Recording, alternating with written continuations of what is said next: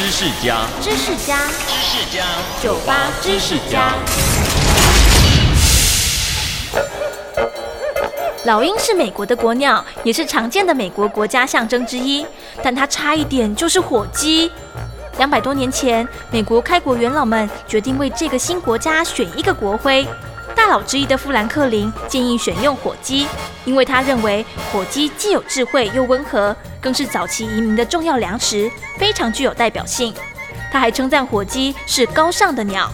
但对于老鹰，富兰克林则非常反对。他认为老鹰的个性很坏，常会掠夺其他动物的食物，因此他推荐火鸡登上美国国徽。